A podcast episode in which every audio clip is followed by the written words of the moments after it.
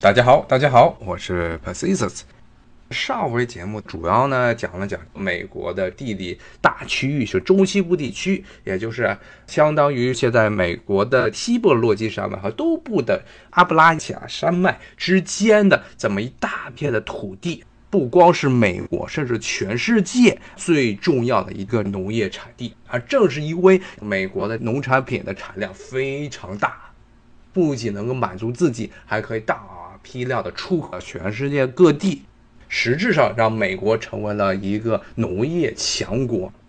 十九世纪初，英国的一个犹太经济学家大卫·李嘉图推出所谓的比较优势理论的时候呢，这英国开始大幅度的降低美国出口到英国这些农作物的关税，以至于后来英国的农业基本上就被北美的种植业给击垮了。那么一个后果是英国的农业出现了很严重的萧条情况，还有一个很有趣的现象，这个可能是当时李嘉图没有想到，就是美国从十九世纪开始就开始拿自己的农产品作为这么一个贸易武器，作为一个在国际关系上的这么一个武器来威胁欧洲这些国家。刚才说到是英国放开了北美对他们农产品出口，那之后呢？紧接着呢，欧洲大陆这些国家也开始，特别是法国，包括后来的德国，都是人口激增，所以呢，后来都是逐渐的降低了北美出口的，特别是美国出口到他们地区的这些农产品的关税，以至于在十九世纪中叶到后叶的整个这个欧洲，包括英国在内，这些国家都严重依赖美国的农产品，特别是小麦的出口，还有后来玉米的出口。那么美国呢，很快的就发现了欧洲人对美国农产品的依赖这一点，所以呢，很快的就开始拿自己的农产品作为一种政治武器来要挟。比如说最典型的两个例子，一个就是这个美国南北战争的时候，当时这个美国政府就威胁英国和法国不要支持南方，说如果支持南方，北方他们就说我们就会中断对你们欧洲人的粮食供应。造成你们欧洲城市里的人吃不上粮食，因为欧洲地区其实大部分国家都已经城市化了，农民很少，农业也开始衰退，依赖着美国的粮食。你要是这样的话，你们这些繁荣的城市之后全部都要完蛋。这也是从一个角度也解释了为什么英国一直没有真正的干涉美国的南北战争。其实呢，当时因为美国的南方是跟英国的经济利益是一体的啊，因为当时美国的南方主要是种棉花，种好棉花之后把棉花出口到英国，英国再对他们进行加工制造衣服，然后再返回来出口到欧洲各地，包括美国。所以是南方是英国贸易链上的一环，但是英国呢一直是。是当时南方独立之后没有明面的支持，最后造成北方吞并了南方。那么一个很大的原因呢，就是北方拿粮食问题来威胁英国。同样的，也是类似的情况，在墨西哥，在这个南北战争进行的同时以及之后呢，墨西哥也发生了革命。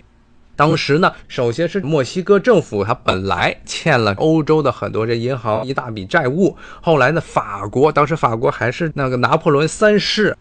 打着拿破仑旗号，其实作战能力非常差的这个拿破仑三世，他拿这个借口，法国入侵墨西哥，推翻了墨西哥当时的民选政府，扶植上来了一个傀儡的皇帝，其实是当时奥匈帝国哈布斯堡王室里的一个成员。把他扶植成了一个皇帝，然后让他建立了所谓的墨西哥第二帝国。墨西哥，你别看这块土地经常被外敌侵入。包括之前被美国打，被美国打怕了，然后给美国割让了很多土地，之后呢又被这个法国入侵。但是呢，他历史上曾经称帝过两次，什么墨西哥第一帝国，墨西哥第二帝国。但这个第二帝国呢，很快的就出现了问题。一个什么原因呢？就是美国当时已经内战打完了，当时美国政府呢就给法国发出了警告，说你们如果再支持墨西哥的这个第二帝国，我们就要中。断对你们的粮食供应，这个拿破仑算是秒怂，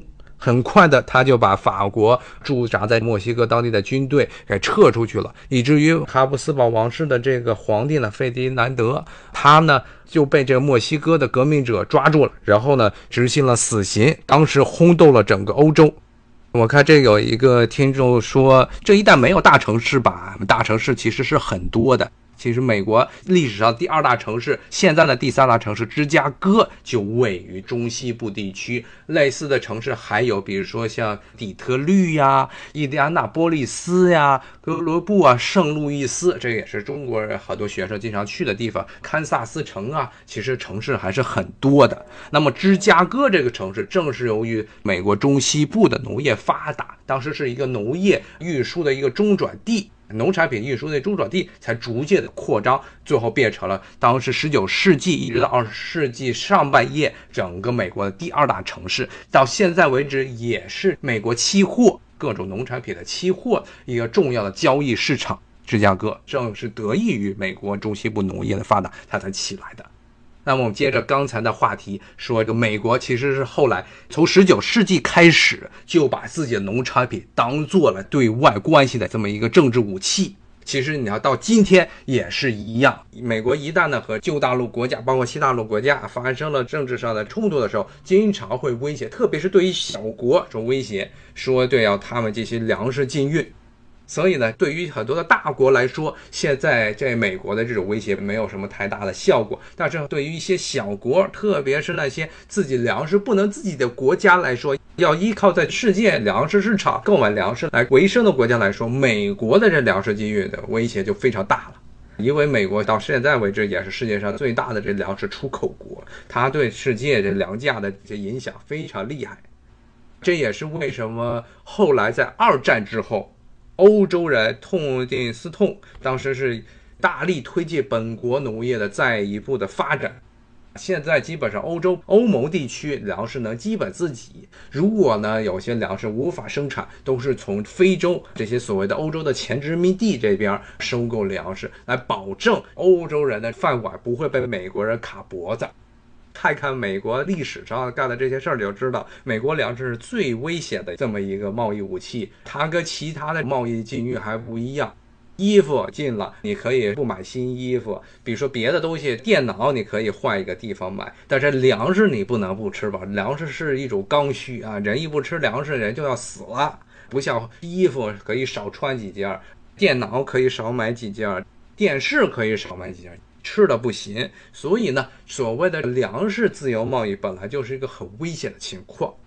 所以在经过了整个十九世纪、二十世纪各种各样的贸易战争的洗礼，基本上现在的大国，主要的这些大国都很重视的一点就是粮食安全，包括石油问题。其实，在二十世纪初的时候，美国当时成为了世界上最大的产油国，现在也不能说是不是了，现在的情况比较微妙。因为美国油页岩的问题也是在中西部地区开采出油页岩问题，现在美国的产油产气量也非常的庞大，但是它呢现在的地位远远不及二十世纪初。二十世纪初的时候，美国也是当时是世界上最大的产油国，而且是远远超出其他国家的这产油能力，就跟美国现在产粮的能力是一样的。当时美国就经常拿自己的产油、出口油来威胁旧大陆的所谓的工业化国家。其实最典型的例子就是二战。二战的时候呢，美国一开始对于日本侵华战争睁一只眼闭一只眼。一方面在政府的明面上说反对日本侵略中国，但是呢，从来没有对日本进行真正的禁运。基本上，日本百分之八十的这些废铁，也是军用工业最重要的一些原材料，还有百分之七十左右的原油，都是来自于美国。后来呢？因为随着日本侵华战争，特别是淞沪会战之后、武汉会战、长沙会战之后，逐渐的日本的侵略的势力逐渐渗透到中国的内陆地区，美国感觉他们的在华利益受到了威胁，才开始逐渐的卡日本的脖子，特别是原油这一块儿。再到了一九四一年，日本偷袭珍珠港之前呢，基本上美国就快把日本的原油的这一块给断了。其实从另一个角度来说，正是因为美国对日本战时经济的方面卡脖子，后来是迫使日本对美国宣战。然后宣战之后，首先干的一件事情是炸了珍珠港，然后呢派军队去抢东南亚的橡胶产地和原油产地。主要是当时美国不能供给日本战时的经济，特别是原油这一块儿。还有包括这个废铁，废铁因为是用来重新制造各种坦克呀、大炮啊这些军用产品的一个原材料。那么呢，让美国能够成为这么一个强大的国家，主要还是归功于中西部地区这肥沃的黑土地。刚才说的都是美国农业出口，那么也是因为这个美国农业大幅度的盈余，所以呢才能供给像芝加哥呀，像比如说圣路易斯呀，圣路易斯也是这个密西比河上的一个重要的河港，基本上是美国中西部通向全世界。它的这些农产品出口到全世界的一个重要的中转地，包括了这些甚至不属于中西部地区的城市，比如说啊，美国新英格兰地区的波士顿呐，包括纽约呀，这些城市能够迅速的发展起来，都是归功于中西部的农产品。那么，美国中西部它不仅光是有黑土，还有一个很大的优势，就是这密西比河。啊，密西比河其实不是光是密西比河的干流，包括它的支流，比如说密苏里河，它是一个巨大的北美地区最长的这么一条河，也是北美地区最大的一个外流河的这么一个流域，河流遍布整个中西部。它跟咱们东北地区还不太一样，咱们中北地区的很多金流的河流啊，比如说松花江啊，比如说乌苏里江呀，像黑龙江啊，最后都出口处呢，现在都不在咱们自己手里头了。但是美国呢，是整个流居美国这个中西部这黑土带的河流，最后出口地呢，都是还是被美国人自己把持着，也就是这个密西西比河。密西比河上出海口的那城市，大家也可能比较熟知，就是新奥尔良。顺便说一句。我每次一说到新奥尔良这城市，一定要跟大家强调的一点就是，新奥尔良当地并没有一道菜叫做新奥尔良烤鸡啊，这个其实是后来肯德基和必胜客呢，他们在来到中国市场之后开发出的一道新菜，他们用的那个调料叫 Cajun 凯珍汁，是类似于有点仿制于新奥尔良地区当地一些法国移民的。一种烹调技艺，但是呢，新奥尔良本地并不专门去拿这种东西来烤鸡，叫什么新奥尔良烤鸡，其实没有这道菜。但新奥尔良这个城市本身是一个很有趣的地方，很值得大家一去，吃的非常好，也有很多的文化，旅游也非常发达。在历史上呢，是这么一个中西部地区。刚才说的密苏里州的圣路易斯是一个重要的河港，那么最后的出海口这地方的大河港就是新奥尔良。这河港它不光是出口粮食了，还有这南方的棉花。这位听众刚才问到中西部的大城市，刚才讲到芝加哥，芝加哥这个城市它为什么也是一个粮食出口的一个中转站呢？它虽然处于内陆，但是呢，它位于五大湖边上。在十九世纪初的时候，密西比河流域和五大湖区是没有连接到一块儿的。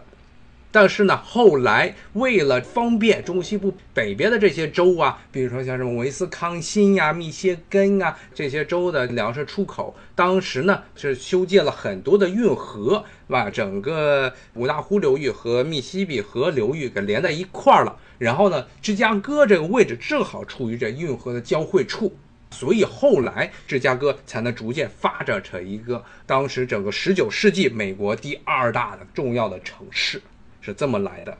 刚才这位听众还在这又说到西部都是沙漠，待会儿我们就会讲到西部。现在我们先稍微讲一讲中西部。既然他说到沙漠，我们就稍微讲讲中西部地区气候的变化。中西部地区呢，它的气候也决定了中西部这些州并不是说种的都是同样的个粮食。比如说它东部靠近阿布拉恰山脉这一块呢，相对来说比较湿润，一般都是种玉米。中西部地区东部这些州一般是种玉米，很多的州都是美国重要的玉米州。然后呢，中部比较干的这一块儿比较干，但是呢，相对来说降雨量还是能够保证。像美国中西部整个密西比河流域北方的这些州的大概的这么一个气候，有点类似于中国北方，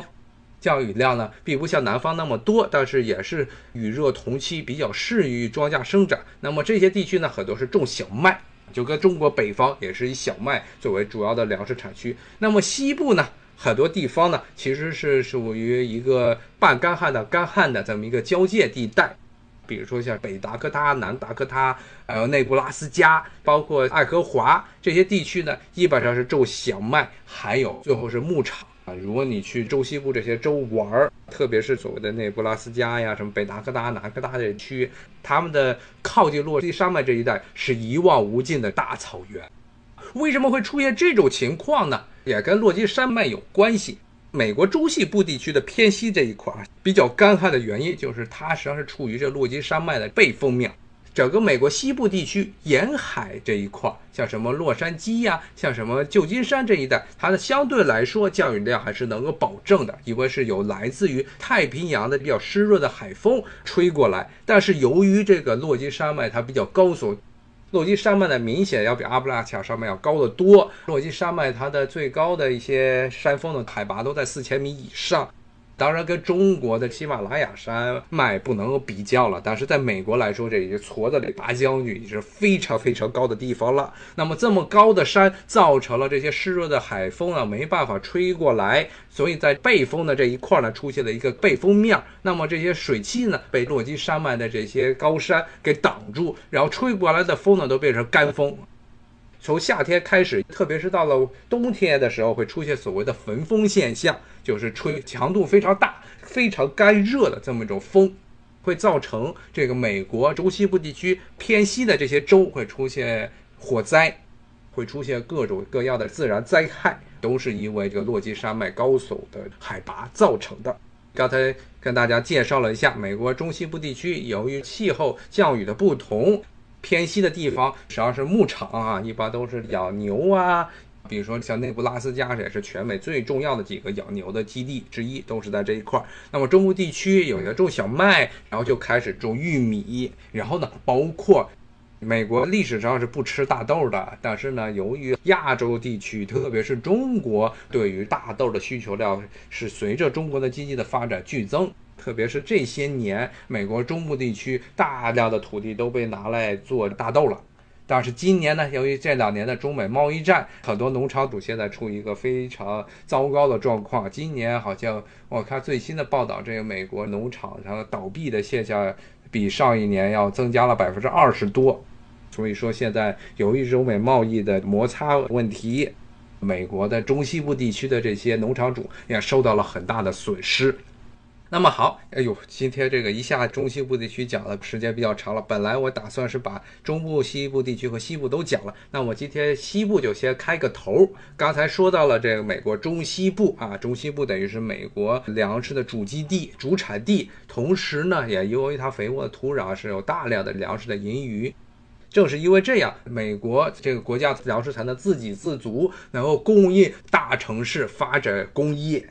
包括后来虽然城市化之后，美国又出现了一个所谓的郊区化。那郊区化其实也是城市化的一个步骤，就是人们不再集聚在城市的中心了，但是是围绕城市在很多郊区的地方生活。那么这些地区呢，也不再种庄稼了啊。就跟比如说我住在这华盛顿附近，基本上你开车出去一个小时、两个小时都找不到什么农田，大部分地区都被开辟成了居民区，什么高尔夫球场，要不就是公园儿。很少有农田，那么不种粮食，大家怎么样吃呢？都是从中西部地区这些粮食主产区运过来的吃的。中西部地区是这么一个情况，那么美国西部地区呢，情况就其实比中部地区要复杂的多。为什么这么说呢？好，谢谢大家的收听，咱们明天同一时间再见，拜拜。